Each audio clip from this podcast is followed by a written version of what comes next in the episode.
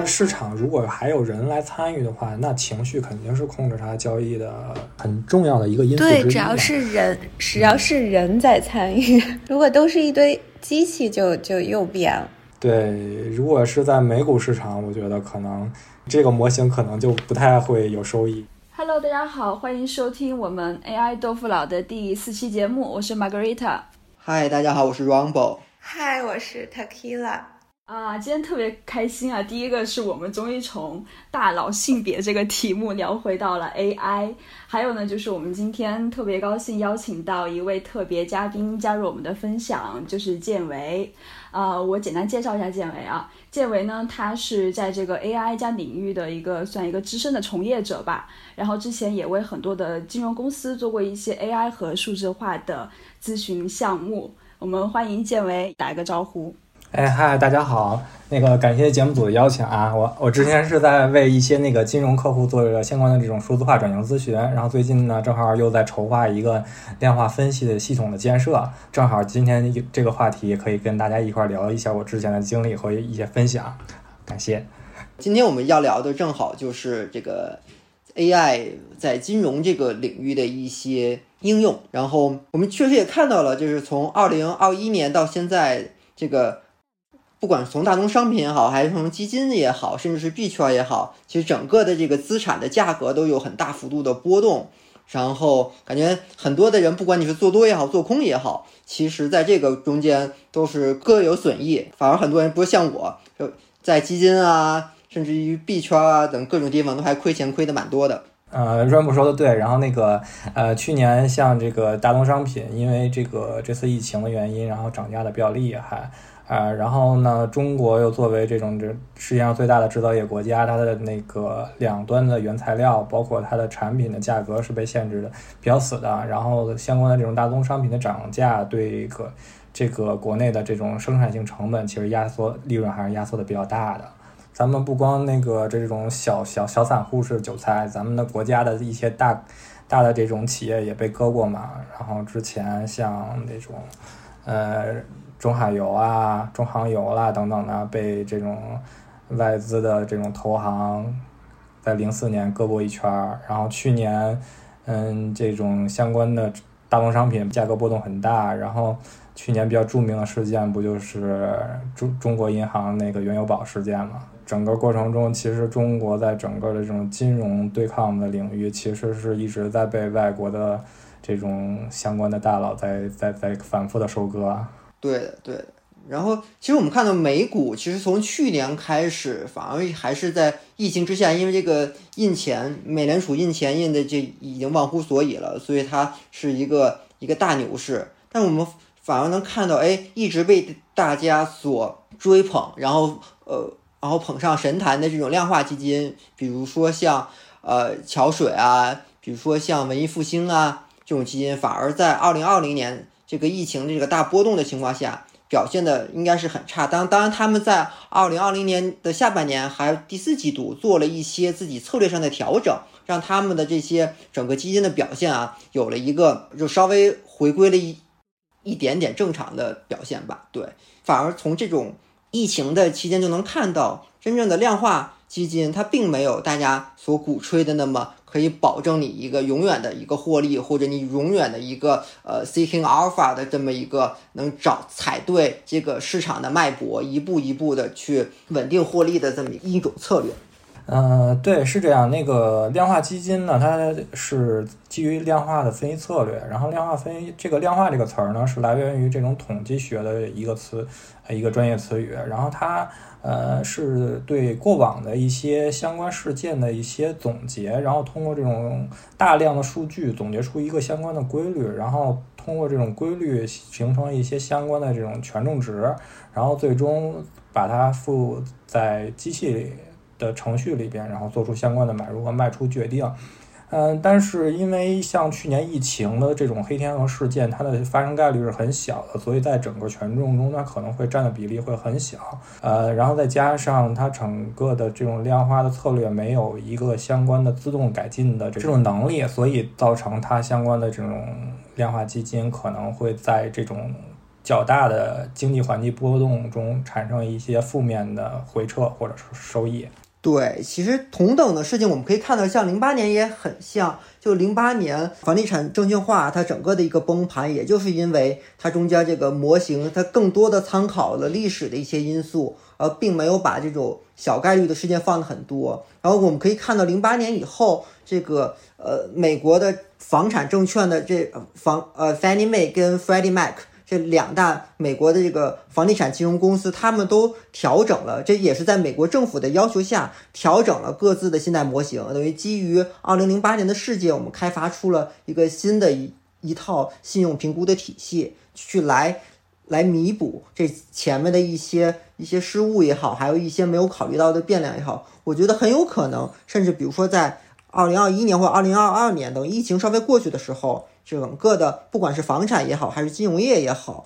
就是也有可能会重新再调整很多模型里面的一些变量的参数，以来应对。首先，第一是应对这个疫情带来的制造业还有整个实业的这么一个萎靡，还有一个就是来应对美联储印钞所带来的货币的流动性的大幅增加。嗯，是金融市场本身它是不生产这种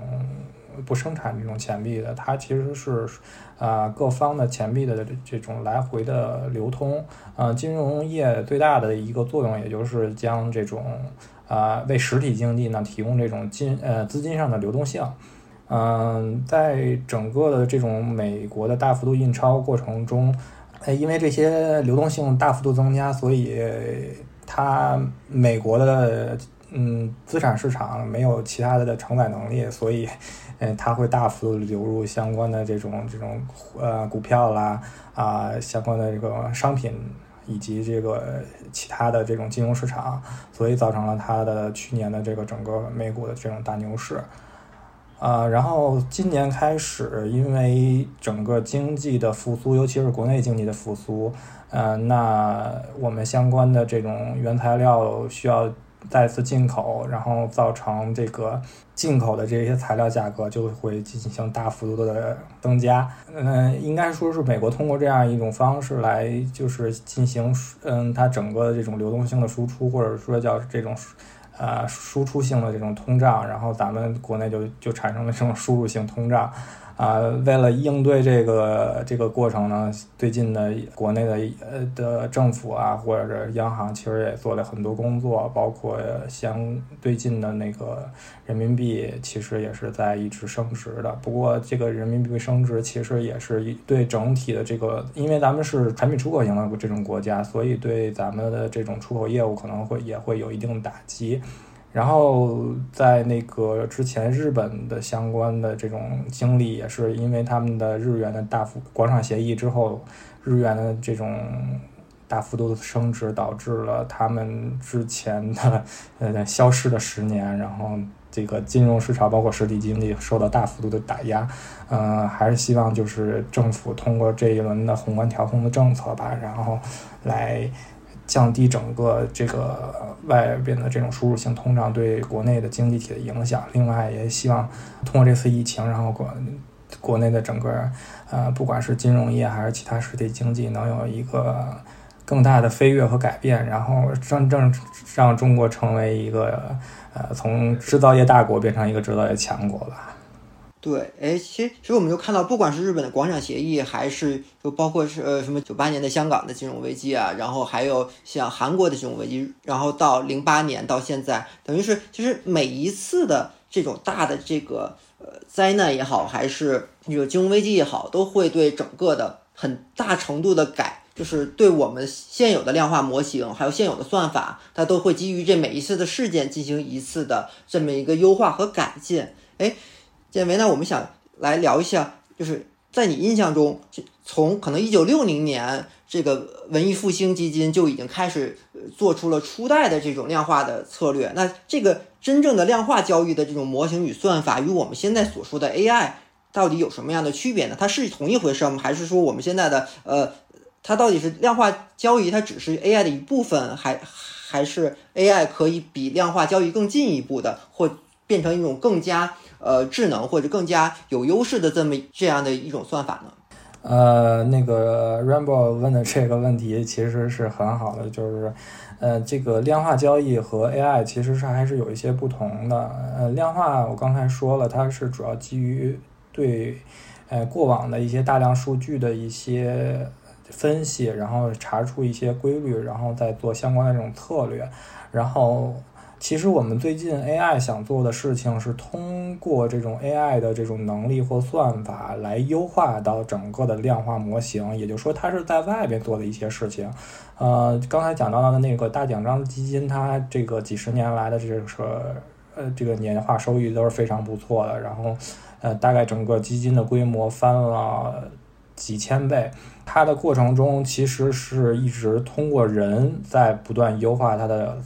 和调整它的策略的这个 AI 算法，其实我们的最终期望是通过这种 AI 的这种算法来代替人的这种这种工作。但是从现在的整个这个这个环境来看，或者技术发展的情况来看，可能这种预期还有一定的差距吧？啊，应该是这样。呃，其实像我也了解到，就像。就包括现在投行里，不管是做这种债券的风险的预警，还是做一些呃债券或者股票的定价，它的这些现在所谓的交易的量化交易的一些模型还很多，是基于就像回归啊，或者一些线性规划啊这种偏统计学、偏传统的这种数据的处理，还是基于对以往的很多历史的一些规律的挖掘。而我们现在我们讲过，其实。就最近所流行的这种像黑盒子一般的深度神经网络，还有呃这种深度的这种 AI，其实反而在现阶段的这种呃不管是股票的交易啊、衍生品的交易，还是一些债券的定价什么，它应用是相对而言较小的。因为可能是我也跟一些就曾经在华尔街工作的朋友们聊过，他们就说真正的是大佬们那些高层们，其实更多的是需要是可解释性的模型。而我觉得现在 AI。真正的深度的 AI，还有那是是以神经网络为基础的这些，中间很多不可解释的这种参数变量，因为它中间会堆积大量大量的神经网络的层级，然后会产生海量的参数，而这些其实是不被呃这种高层们所认可的，因为他说我们不能把这些呃不可认，因为他们的这些客户都是真正的那些 old money，就美国或者全全世界的 old money 们。他们那时候几可能几百亿的这种钱，他们需要一个可解释性的模型，才能把这种钱我给你一套说辞放到什么什么什么地方，怎么一个安排。如果用 AI 的话，它可能很多的参数、很多的变量是一个就无法解释性的。至少从这种或者我觉得甚至于他们这种说法有一点点官僚的这种做法吧，他们可能也没有包括像整个华尔街，虽说包括像高盛、摩根都已经用了多少多少钱在这个。说拥抱新科技，拥抱 AI，但他们其实真正现在实操层面上用的更多的，还可能是偏为传统性的这种以统计学，还有一些比较浅层的机械学习为基础的一些算法，去制定它的一些交易策略。嗯，对，呃，整体的这个金融市场的它的整个过程吧，应该是说是，呃，先做这种这行业研究嘛，然后行业分析，然后做投研，然后得出了一些结论，然后再应用到整个的交易过程中。现在等于咱们现在我了解到的一些，不管是高盛啊这些。国外的这些顶级的这种券商或投行，还是国内的一些金融机构，它可能把这种投研和整个的交易过程是割裂开的。啊，就是投研在在投研方面，其实是有一些包括这个 L P 的这种这种模型，然后来收帮助他们收集相关的这种信息，然后挖掘这种这种信息的这种建造这种信息的不对称性吧。因为整个金融市场的信息不对称性是有很大价值的。啊，你早一分钟了解到一个关键性信息，可能你就能在金融市场中获利巨大。啊，所以说他们通过这些技术来挖掘这种信息，但是整个的。分析和最终形成的这种结论的过程，其实现在还是更多的由人来做的啊。然后，呃，包括这种这种整个投资的最终决定权还是在人手里的。然后，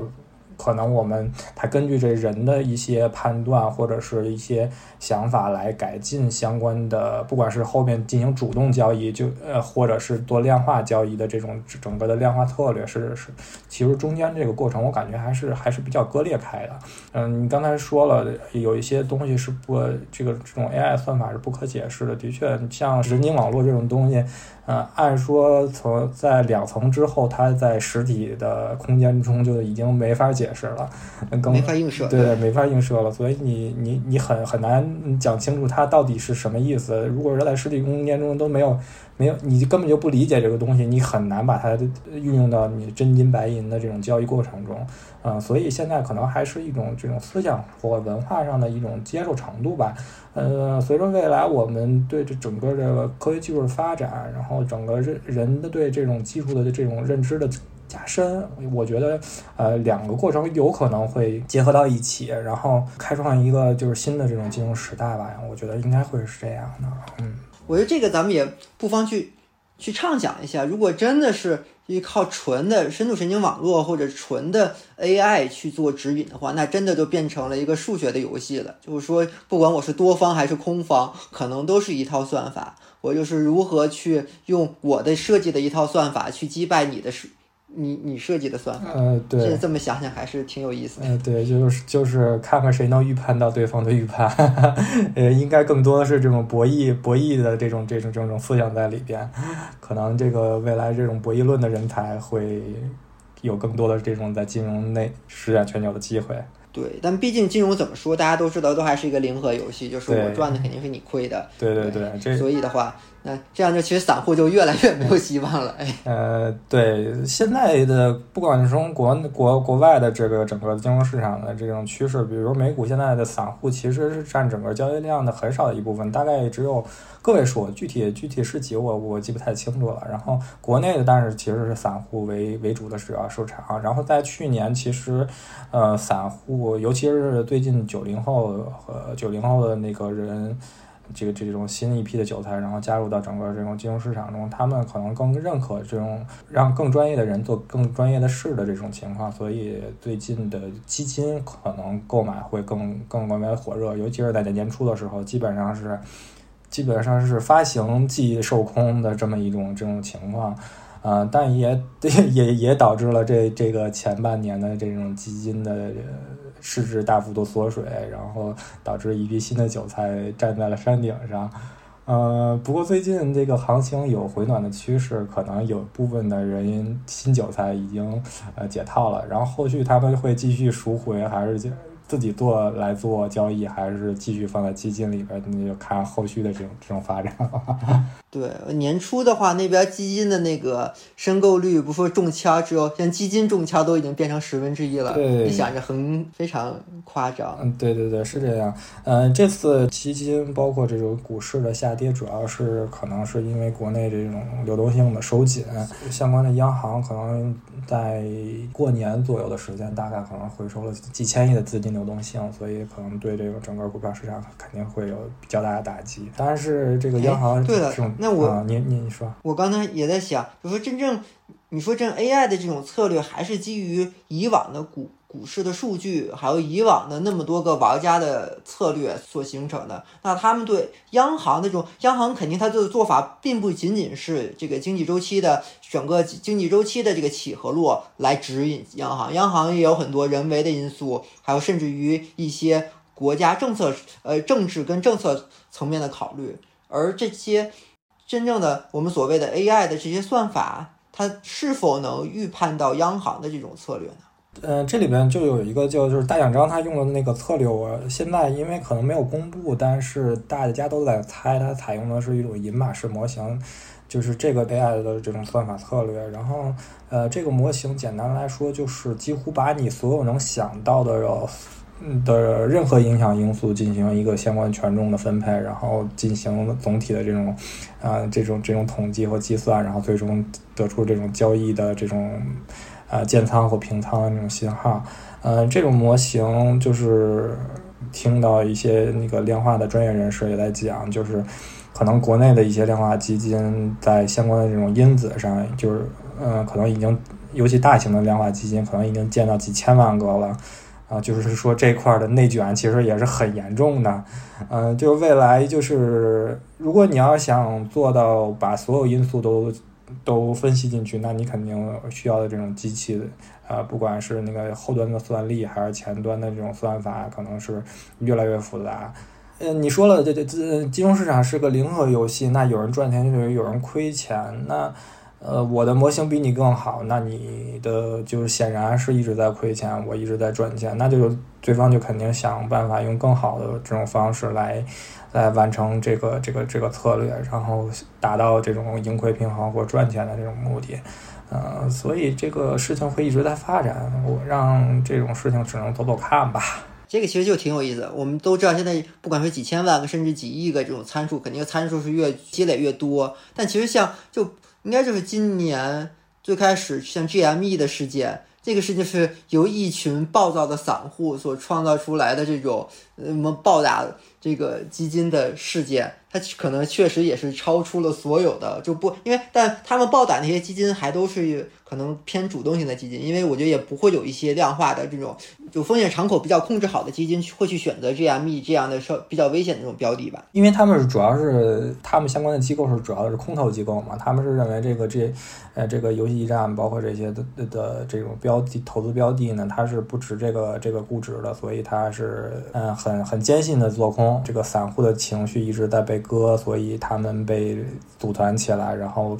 一直多多这个股票的价格，然后导致这个相关的这种空头的这种惨败。但是实际上，你想想想这个整个过程，我认为实际上所谓的多头力量不可能只是散户。啊，因为你你你可以你可以想，你作为咱们作为一个资深的散户，咱们会怎么买股票？咱们会一直把它的股票抬上去吗？我觉得很难。咱们没有这种资金量，没有这种持续的这种过程，然后你也很难就让一个散户去认可更高的这种股票价格，然后把它一直买上去。这个过呃，如果没有这样一个持续性的过程，那它的股价是怎么呃一直抬升的呢？其实我认为就是一帮。的其实是另外一批的机构玩家来利用这种整个的这种市场情绪来进行这种嘎空的这种这种操作，然后最终形成的这种这种结果啊，我认为是这样。对，因为之前听那个建维说做过一些这种数字化的一些咨询嘛，给一些金融公司。就你像你之前的一些经历中，能跟我们分享一些吗？嗯，可以啊，就是之前像给国内的一些，就是有有一家是，呃，国内的一家投资公司嘛，它是一家央，应该算是一家央企，它是直接由那个，呃，国资委，它的母公司是由国资委直接控股的，然后。嗯，其实国内的这种整体的，尤其是这种投资公司的这个信息化或者说叫数字化的建设，还是比较的落后的，或者说欠缺的。嗯，所以在整个的过程中，我们也是在不断的交学费。我觉得这个，因为刚刚我也说到了，这种整个金融市场是这种。这种信息不对称性是有很大价值的，呃，然后我们的这种这种信息处理和信息收集的速度或者是工具没有对方先进，那肯定我们就要成为被割的韭菜。所以我觉得这种国内的这种金融业的相关。嗯的这种机构啦，或者是这个银行等等这些从业者吧，应该是更多的关注到这个相关的这种数字化或者金融按信息化的建设中，然后尽快提高自己的相关的这种水平，然后来完成这种收割别人的这种动作吧。啊，是是，我感觉是这样。对，确实是像我以前也打打交过一些国内的金融机构，他们的这个整个信息化水平还是相对而言还是很保守。你等于是很多可能在美国已经完全是无纸化操作的东西，这边咱们这边还有很多都是那文件啊去签署啊，甚至是很很多系统之间还也没有打通。但其实像我们今天主要也还是在说 AI 在金融行业的这个的一些帮助吧。但反正我。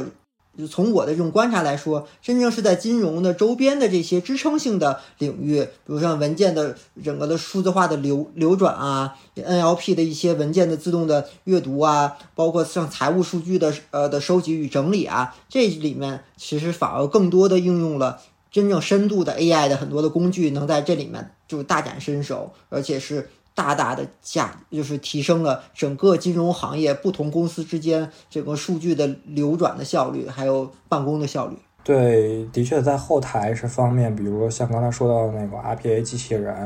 然后包括相关的这种法务审核的相关这种工具，嗯，可能是大幅度运用一些 AI 的，包括我们在那个营销端的相关的这种这种应用，就是像这种客服机器人了，包括这种营销模型、自动定价的这种模型的应用，可能是大幅度的降低了相关的这种人力资源成本，并且那个提高了相关的效率。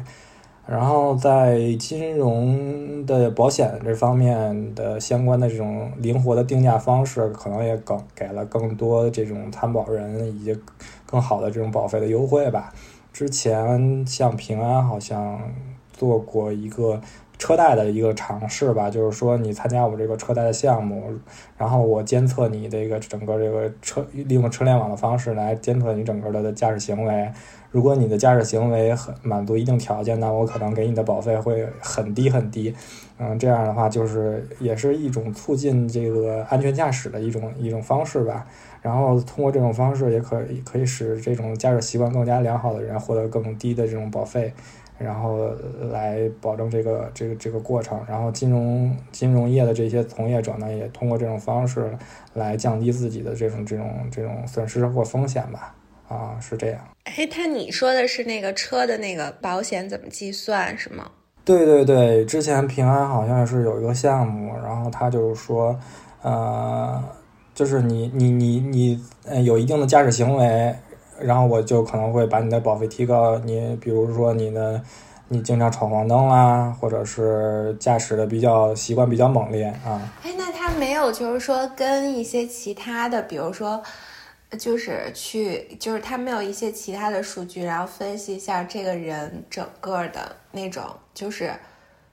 嗯，出的风险的可能性高高？对它就是通过你的整个驾驶行为，就是它其实结合的只是它的驾驶数据，是吧？对，你因为你你在车险，你出不出车险，其实很大程度决定于你的整个驾驶行为的安全不安全嘛。你如果你的驾驶行为很，你觉得是不是还有，比如说他经常去的路线，嗯，有那种比如说多发事件的那个路口，就是因为有的时候导航也会提醒嘛。然后，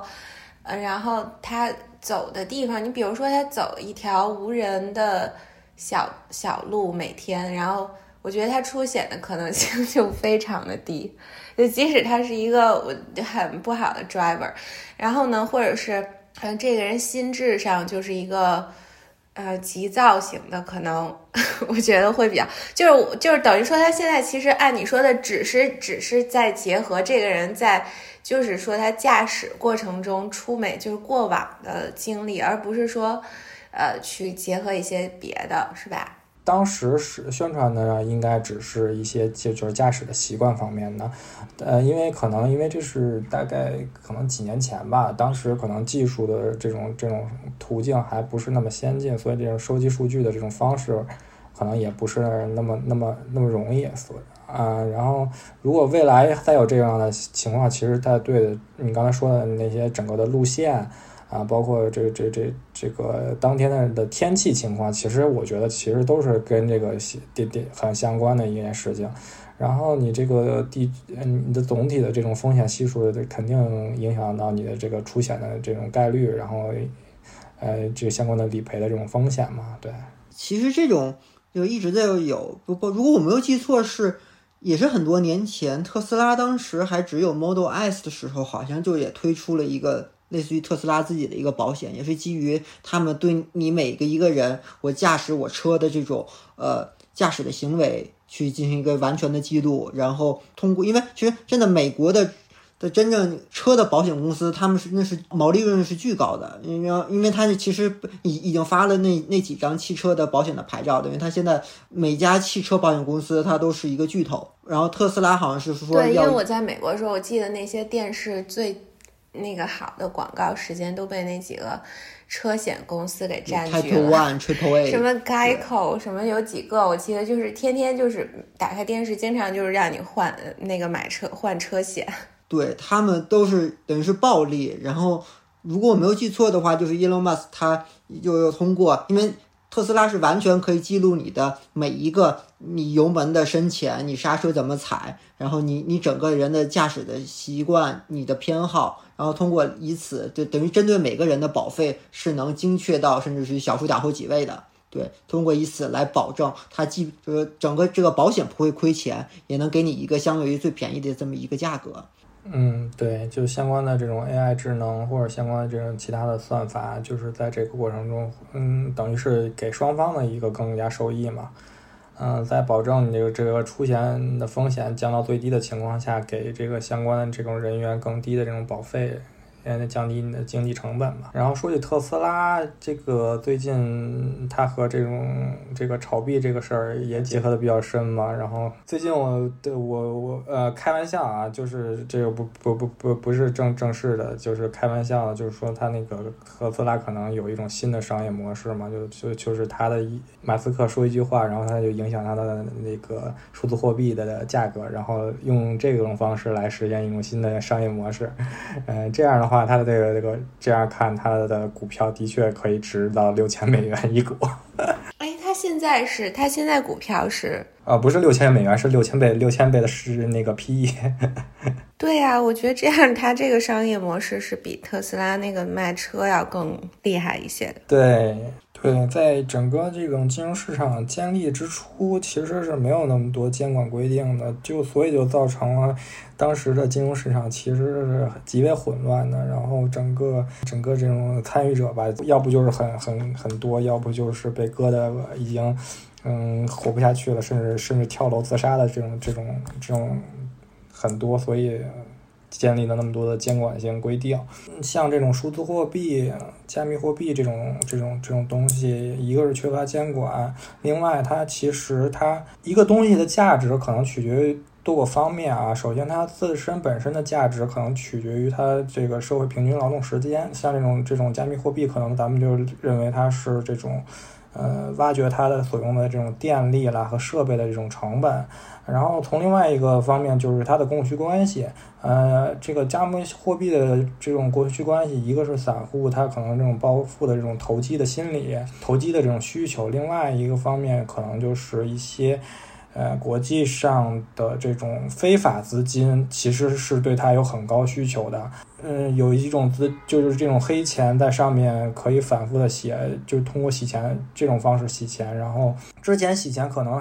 是有大量亏损的，现在洗钱你甚至可以赚能赚钱。所以这是各国社会其实是呃，我认为也是我们国家对这个这个事情非常不支持的一个主要原因之一。我一一直就是说，比特币的就除了电价是它一个核心支撑，还有一个就是它自己的这个洗钱价值。它确实，不管你看像暗网上，还是现在所有的勒索也好，大额的这种敲诈勒索，都是以我公开我的这个比特币的自己的公钥的地址，然后我就说你要往我的公钥里面打多少多少钱。其实这个东西它是无法。就是是可以追踪，但是这是一个永远无法实名的过过程。对，金融市场市市市场的这种定价，其实是一个。跟它实体的这种资产价值其实没有太多关系的，更多的取决于供求双方对这种价格的认可。比如拿股票来讲嘛，其实呃一个公司好，它就是真的会涨；一个公司差，它就真的会跌嘛。其实这不是有完全性的、决定性的关系的。如果是这样的话，那那国内的某家扇贝企业早就应该跌的没没不值钱了，那但它现在还活在市场上，而且最近可能还涨幅还比较比较好啊？你说哪个？哇，你还？关注了扇贝企业，这很厉害呀。那就著名扇贝企业是什么意思呀？没听懂，给小白解释一下。呃，獐子岛，你可以去查一下国内 A 股上市企业。獐子岛，嗯，就是著名的獐獐子岛的故事。他们家扇贝跟海参都是运动健将，对，然后身体也时好时不好。对，它就是可以根据自己的需求来来来跑，然后来回游，非 常非常。通情达理，非常机智，非常智能，可能是 AI 扇贝，然后 AI 还是，呃，然后这个这个上刚才说了，其实就取决于双方的这种认可嘛。也就是说，理论上极端性情况下，如果这个这个股公司的股票，其实你你你一天是以一个跌停价或者一个涨停价成交了一股的话，那它就会以这个价格来显示。所以，嗯，这个其实是没有相强相关关的，所以哎，这个你觉得这个股价就是说它跟公司的那个，就是它现在实际的表现，还是说它其实更相关的是，就是它的其实是人对它未来的一个预期的感觉的一个体现，它的直观或者决定性或者有可能是滞后的体现。嗯，对，它的它的决定性因素就是双方对这个价格的认可。但是我怎么能认可这个价格呢？在金融上有一个通常的，就就对一类资产可能有一个估值模型，可能针对你的整个整个市场情况，然后对你的未来的预期有那么一个估值，给你一个比如五倍或十倍的这种这种市盈率的这么一个估值，然后来做定价的参考。来形成它买入或卖出的这种依据，但实际上这个过程其实跟你的公司到底经营的怎么样是没有太大多关系的。如果你的已经兑现了预期，其实已经基本上说这只股票涨或者跌，跌涨完了或者跌已经跌完了。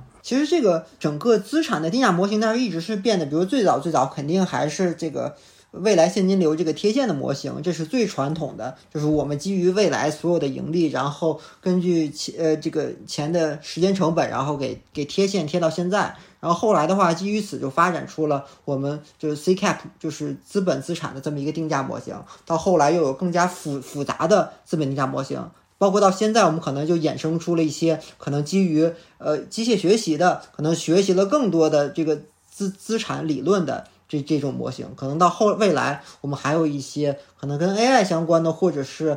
跟整个行业和整个市场环境都相关的一些资本定价模型。对，是的，因为商业模式也是一直在变的嘛。最开始的商业模式很简单，就是就是一个赚差价的过程。那你现在的，你像互联网兴起的这种浪潮之后，你互联网的这种商业模式肯定不是基于这种模式，因为它一直在亏钱。如果用这种方式来定价的话，那你这个商品会不值钱，或者应该倒找给投资者钱。那显然不是这个逻辑，所以它要有新的这种定价模型嘛。所以这个金融市场其实是一直在发展的，根据整个的实体经济的发展，然后来不断变化的，也是在有波动才可能有赚钱嘛。对。那还有一个问题，就比如像炒币这个事儿，大家都知道，你都知道这个消息呢，可能就马上就当韭菜了，但大家觉得还是能够跟上，搭上最后一班车，能够赚钱，这种心理有吗？对，大家都会，很多人都会有这种心理，所以很多人都会在山峰上、一山尖上一直站岗，这就是那帮站岗人当时的心理，他就认为不会有更高吗？哎，我真觉得很神奇，我觉得这个心理真的应该，就是我感觉这个其实是很好的方向。反正我买的所有基金，我都是现在都在那个最高点，就我看我买入的点 就很神奇，超级准，没有一个错过最高点的。对，这里边有一些情绪上的因素，然后另外其实还是有一些因，有一些就是你可能不知道，在金融圈内有一些共识，就是说我可能认为今年会发生什么情况，然后我觉得今年会有一个新的高点，嗯，然后到达这个高点的话，可能更多的这种多方就已经在那个平仓，然后这个对呃变现了。但是你不知道，你认为还会越来越高，所以你就会，呃，买的更高，然后最后站到那个山尖上。嗯嗯，可能就是还是新新加入者对整个这种金融市场这种规则，或者说这种呃过往的这种大概率事件的这种统计的这种情况的经验还比较不丰富，嗯，所以造成这种情况。另外一个我觉得比较大的因素还就是。就币价它的真的波上下波动太快了，而且是呃，其实上的也快，下的也快，而且其实完全基本可以看作是没有预兆性，反而跟股市不一样，有些很多的传统性的股票还是能看到一定的周期性的波动的，而币相对而言它这么新兴，而且被各种舆论、各种资本所操盘，而且集中的极度的集中，所以它就是基本上可以看作一个被庄家所控制的这么一个。这么的一个走势，所以就是更它更能激发出，不管你是很暴躁或者很懊恼、后悔的情绪，还是你我踩上车了，那个十分的激动，觉得自己的对，或者是觉得自己就是就是天才，我就买准了，这种就都会可能会引起你情绪异常的这种波动。所以为什么有量化嘛？量化就是为了解决大家的这种情绪上的这种不理智，然后来做出的这么一个程序，然后通过这种方式，然后来将你的这种整体的这种交易风格，或者说这种交易的这种体系建立起来之后，你才有可能赚钱。因为现在可能，嗯，在股市，在国内的股市里可能还比较少，在但是在那个大宗交易方面的相关这种量化，我感觉可能是越来越多了。嗯，整体的这种这种价格的走势，我感觉很多这种这种价格应该不是人挂的，而是这种这种机器挂的。它，对，就是你很明显在一定的均线的上下，它会有一些就是。有一些符合这种这这种交易规律的这种东西，呃，最近最因为我最近嗯之前也也参与了一下这个商品的交易，然后商品期货的交易，发现的确是很按这个规律来走的，呃，只不过是在一些拐点方面，它这这个东西是无法预测的，所以你按照这个相关的交易规定来做的话，其实可以在。有严格的这种交易体系，就比如止盈止损，大到什么时候我更多的钱我就不赚了，然后在什么时候即使我亏钱我要出来，有这种情况呢，其其实你还是可以赚到钱的，因为有很多人还不知道，你只要比你只要你不一定是那个这个交易市场里表现最好的，但是你只要比呃大多数人表现的更好，那你就有可能赚到钱，对，大概是这样。对的，我觉得现在的很多交易策略还是说要来弥补大家心里的这种波动，就是呃暴喜暴怒之间所给你造成的这种非理性的操作。我觉得可能以后如果真的像我们对脑神经的研究进一步的加深。可以更多的去洞察，不管散户也好，甚至基金经理他个人的一些偏好或者情绪的波动来说，我们可以就是并不是反着你的情绪来做，因为现在很多策略还是说我们尽量去呃避免那些短期的不理智的波动，来看长期的基于基准面的一些分析。我觉得可能以后我们会有来去如何去想着方法去增大的这一些情绪，或者迎合一些比一些情绪，通过。这种非理性的操作去挣钱，这没准也是一种以后如果真的我们说的 AI 与脑神经深度结合，能达到的一个新的一种交易策略。对未来这种技术发展是很有可能有这种情况的。嗯，因为整个市场如果还有人来参与的话，那情绪肯定是控制它交易的很重要的一个因素对，只要是人，只要是人在参与，如果都是一堆机器，就就又变了。对，如果是在美股市场，我觉得可能这个模型可能就不太会有收益，因为首先它散户的量实在太少了，然后大家情绪也不会受那么大影响。他们有一个严格的、比较成熟的这种交易策略在里边。但是在国内市场，我觉得这个还是很有，应该会有很大市场的。我觉得你可以研究一下，然后未来有可能你就是就是彻底的财富自由了，然后到到时候记得记得。记得带带的兄弟们一把，成，那就这样。OK，谢谢建伟，谢谢，OK，感谢大家的谢谢，谢谢。